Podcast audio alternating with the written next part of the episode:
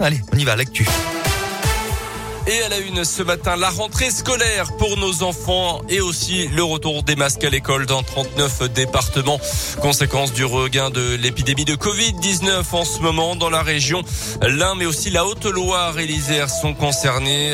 Emmanuel Macron doit lui s'adresser aux Français demain soir à 20h pour faire le point sur l'épidémie.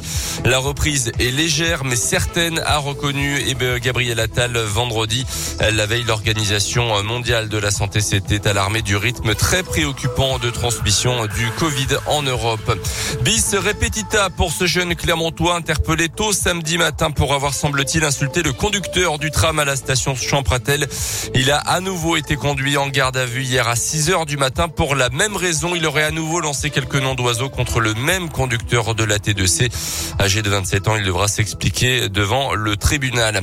Lui aussi a rendez-vous avec la justice dans les prochaines semaines. Il roulait sans assurance et sans permis. Un conducteur a tenté de s'expliquer qu'il était titulaire d'un permis italien. Il n'avait en fait pas de permis du tout. Euh, celui-ci ayant fait l'objet d'une annulation. Les feux de croisement défectueux de sa voiture avaient provoqué le contrôle de police hier à 1h du matin avenue d'Aubière à Cournon. Dans la région, les Dalton refont parler d'eux après les rodéos dans les rues de Lyon. L'entrée sur la pelouse du stade de l'OL pendant un match de Coupe d'Europe contre Prague la semaine dernière. C'est maintenant l'intrusion dans une prison carrément. Un membre du collectif a escaladé le grillage d'enceinte d'une maison d'arrêt de l'agglomération lyonnaise hier pour faire passer des colis aux détenus et surtout aux leaders de son groupe. Les Dalton ont également enchaîné les roues arrière devant le centre pénitentiaire. Avant l'intervention de la gendarmerie, n'y a pas eu d'interpellation selon les premiers éléments.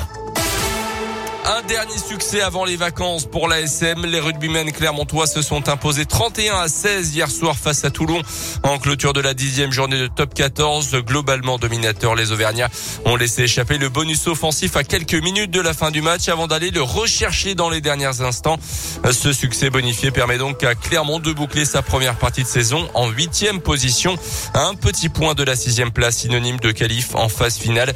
C'est donc un bilan contrasté que dresse le demi de mêlée Bah, il y a des bonnes choses. Après, bien sûr, il y en a des moins bonnes. C'est sûr que s'il n'y a pas ce faux pas euh, face à Castres, on est, on est dans les, dans six. Maintenant, on est juste, euh, juste derrière. On est en train de monter aussi. Donc, euh, on sent qu'il y a de, y a de bonnes choses à nous de, continuer et d'y croire. Quand on n'est pas capable de tenir le ballon comme la semaine dernière, on peut pas mettre en danger une équipe. Aujourd'hui, on l'a tenu.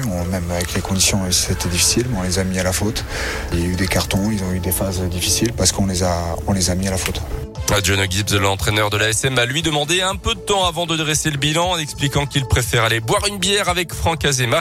Ah. L'ancien coach de la SM aujourd'hui sur le banc de Toulon a reçu un accueil chaleureux d'ailleurs hier soir au Michelin de la part du public et de ses anciens joueurs. Du tennis avec la victoire de Djokovic au Masters de Paris-Bercy. Le Serbe a dominé le Russe Medvedev en 3-7.